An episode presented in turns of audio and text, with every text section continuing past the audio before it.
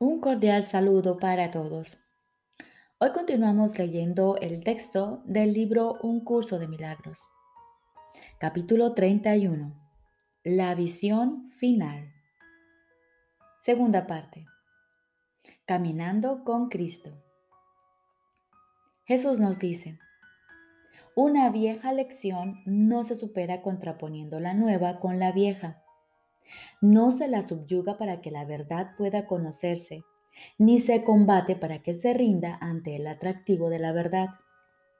No hay que prepararse para ninguna batalla, no hay que dedicarle tiempo, ni tampoco es necesario hacer planes para implantar lo nuevo. Una vieja batalla se está librando contra la verdad, pero la verdad no responde. ¿Quién podría ser herido en semejante batalla? A no ser que se hiriese a sí mismo. En realidad no tiene enemigos. ¿Y podría acaso ser atacado por sueños? Repasemos nuevamente lo que parece interponerse entre la verdad de lo que eres y tú. Pues para superar ese obstáculo se tienen que dar ciertos pasos. El primero es una decisión que tú tomas pero de ahí en adelante la verdad se te confiere. Tú quieres determinar lo que es verdad y debido a tu deseo estableces dos alternativas entre las que elegir cada vez que crees que tienes que tomar una decisión. Ninguna de ellas es verdad, ni tampoco son diferentes entre sí.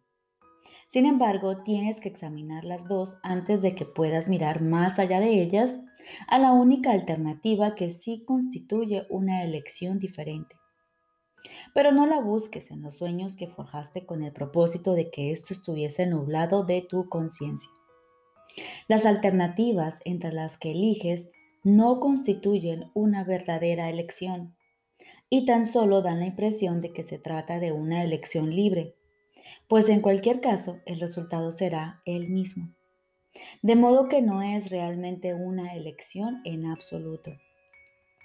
El líder y el seguidor parecen desempeñar diferentes papeles y cada uno de esos papeles parece poseer ventajas que tú no quisieras perder. En su fusión, por lo tanto, parece haber esperanzas de satisfacción y de paz. Te ves a ti mismo dividido entre estos dos papeles escindido para siempre entre los dos. Y cada amigo o enemigo se convierte en un medio para salvarte de esto. Tal vez lo llames amor, o tal vez pienses que es un asesinato que finalmente está justificado. Odias a aquel a quien asignaste el papel de líder cuando tú lo quisieras tener. Y lo odias igualmente cuando él no lo asume en aquellas ocasiones en que tú quieres ser el seguidor y abandonar el liderato. Para eso fue para lo que concebiste a tu hermano y te acostumbraste a pensar que ese era su propósito. A menos que él sea fiel a eso, no habrá cumplido la función que tú le asignaste. Por lo tanto, merece la muerte, al no tener ningún propósito ni ninguna utilidad para ti. ¿Y qué quiere él de ti? ¿qué otra cosa podría querer sino lo mismo que tú quieres de él? En esto es tan fácil elegir la vida como la muerte, pues lo que eliges para ti, lo eliges para él. Le haces dos llamamientos, tal como él a ti. Estos dos llamamientos ciertamente constituyen una elección, pues de cada uno de ellos se deriva un resultado distinto. Si él acaba siendo tu líder o tu seguidor, no importa, pues en cualquier caso habrás elegido la muerte. Pero si Él clama por la muerte o por la vida, por el odio o, o bien por el perdón y por la ayuda, entonces el resultado no será el mismo. Si oyes el primero de esos llamamientos, te separarás de Él y te perderás. Mas si oyes el segundo, te unirás a Él en tu respuesta y en tu respuesta se halla la salvación. La voz que oyes en Él no es sino la tuya. ¿Qué te pide? Escucha atentamente, pues te está pidiendo lo mismo que te ha de llegar a ti, ya que lo que estás viendo es una imagen de ti mismo y lo que estás oyendo es tu propia voz expresando tus deseos. Antes de contestar, haz una pausa y piensa en lo siguiente. La respuesta que le dé a mi hermano es la que yo estoy pidiendo. Y lo que aprenda acerca de él es lo que aprenderé acerca de mí. Aguardemos luego un instante y estemos muy quietos, olvidándonos de todo lo que habíamos creído oír y recordando cuán poco sabemos. Este hermano ni nos dirige ni nos sigue, sino que camina a nuestro lado por la misma senda que nosotros recorremos. Él es como nosotros y se halla tan cerca o tan lejos de lo que anhelamos como le permitamos estar. No hacemos ningún avance que Él no haga con nosotros y si Él no avanza, nosotros retrocedemos. No le des la mano con ira, sino con amor pues su progreso es el tuyo propio. Y recorreremos la senda por separado, a no ser que lo mantengas a salvo a tu lado. Puesto que Dios os ama a los dos por igual, se te salvará de todas las apariencias y contestarás la llamada que Cristo te hace. Estate muy quedo y escucha. Despeja tu mente de viejas ideas Olvida las tristes lecciones que aprendiste acerca de este Hijo de Dios que te llama. Cristo llama a todos con igual ternura, sin ver líderes ni seguidores, y oyendo una sola respuesta para todos ellos. Puesto que Él oye una sola voz, no puede oír una respuesta diferente de la que dio cuando Dios lo nombró su único Hijo. Sumérgete en la más profunda quietud por un instante. Ven sin ningún pensamiento de nada que hayas aprendido antes y deja a un lado todas las imágenes que has inventado. Lo viejo y decrépito se derrumbará ante lo nuevo, tanto si te opones a ello como si lo apoyas. Ninguna de las cosas que consideras valiosas y dignas de tus atenciones será atacada. Tampoco se atacará tu deseo de oír un llamamiento que jamás existió. Nada te hará daño en este santo lugar donde vienes a escuchar en silencio y a aprender qué es lo que realmente quieres. Esto será lo único que se te pedirá aprender. Mas al oírlo comprenderás que lo único que necesitas hacer es abandonar los pensamientos que ya no deseas y que nunca fueron verdad. Perdona a tu hermano por todo lo que aparenta ser, lo cual procede de las viejas lecciones que te habías enseñado a ti mismo acerca de tu pecaminosidad.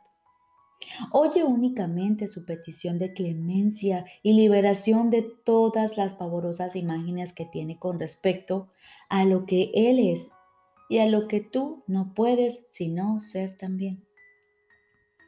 Él teme caminar a tu lado y cree que tal vez si se tratase o si se atrasa o si se adelanta un poco será menos peligroso para Él. Repito, Él teme caminar a tu lado y cree que tal vez si se atrasa o se adelanta un poco será menos peligroso para él. ¿Cómo ibas a poder progresar tú si piensas lo mismo y avanzas únicamente cuando Él se regaza y te quedas atrás cuando Él se adelanta? Pues al hacer esto te olvidas del objetivo de la jornada, que no es otro que la decisión de caminar a su lado, de modo que ninguno sea ni líder ni seguidor. Se trata, por lo tanto, de que caminéis juntos y no cada uno por separado. Y mediante esta decisión, el resultado del aprendizaje cambia, pues Cristo habrá vuelto a nacer para vosotros dos. Para que esto suceda, Bastará un solo instante en que estés libre de tus viejas ideas acerca de quién es tu formidable compañero y de lo que él debe estar pidiendo. Y percibirás que su propósito es el mismo que el tuyo. Él pide lo que tú deseas y necesita lo mismo que tú. Tal vez, en su caso, ello se manifieste de forma diferente, pero no es a la forma a lo que respondes. Él pide y tú recibes, pues has venido con un solo propósito, poder aprender a amar a tu hermano con un amor fraternal. Y en cuanto que hermano tuyo, su padre no puede sino ser el mismo que el tuyo, ya que él es como tú. Unidos podéis recordar y aceptar vuestra herencia común. Solos se os niega a ambos. No está claro, acaso, que mientras sigas insistiendo en ser líder o seguidor, pensarás que caminas solo, sin nadie a tu lado. Este es el camino que no conduce a ninguna parte, pues no se te puede otorgar la luz mientras camines solo, y así no puedes ver por dónde vas. Esto produce confusión y una interminable sensación de duda a medida que tambaleas solo de un lado a otro en la oscuridad. Sin embargo, estas no son más que apariencias de lo que es la jornada y de cómo se tiene que recorrer. Pues hay alguien a tu lado que ilumina tu camino, de modo que puedas dar cada paso con certeza y sin ninguna duda con respecto a qué camino seguir. Tener los ojos vendados puede ciertamente cegarte, mas no puede hacer que el camino en sí sea oscuro. Y aquel que viaja contigo tiene la luz.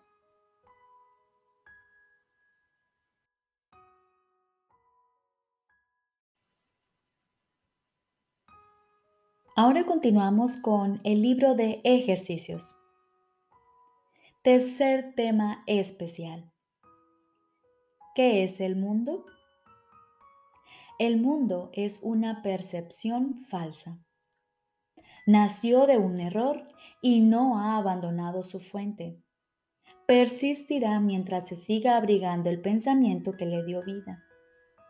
Cuando el pensamiento de separación haya sido sustituido por uno de verdadero perdón, el mundo se verá de una manera completamente distinta, de una manera que conduce a la verdad en la que el mundo no puede sino desaparecer junto con todos sus errores.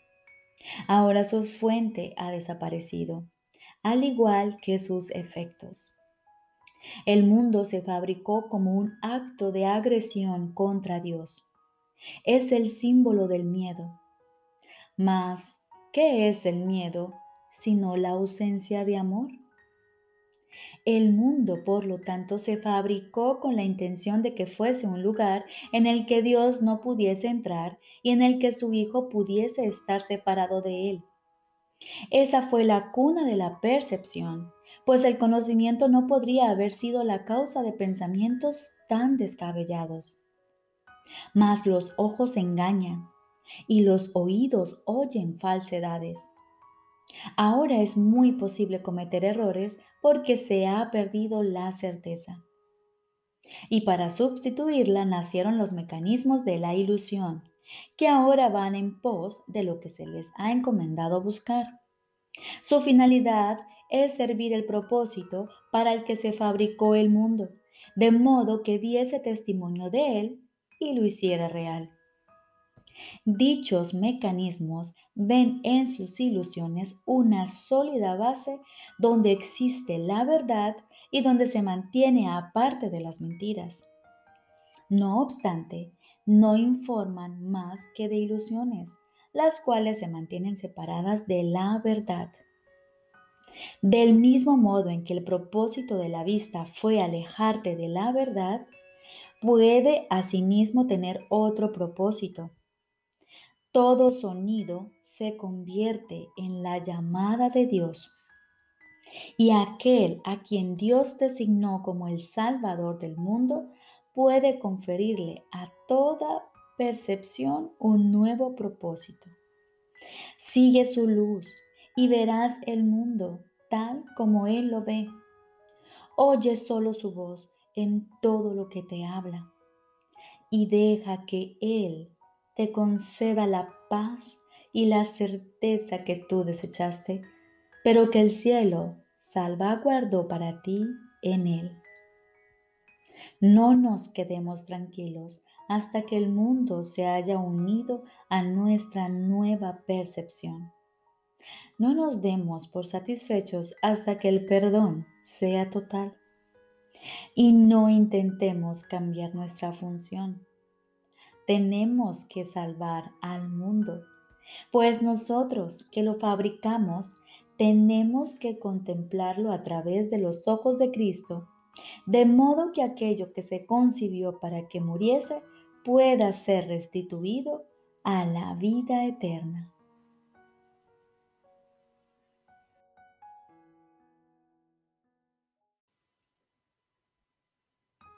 Lección 244 No estoy en peligro en ningún lugar del mundo.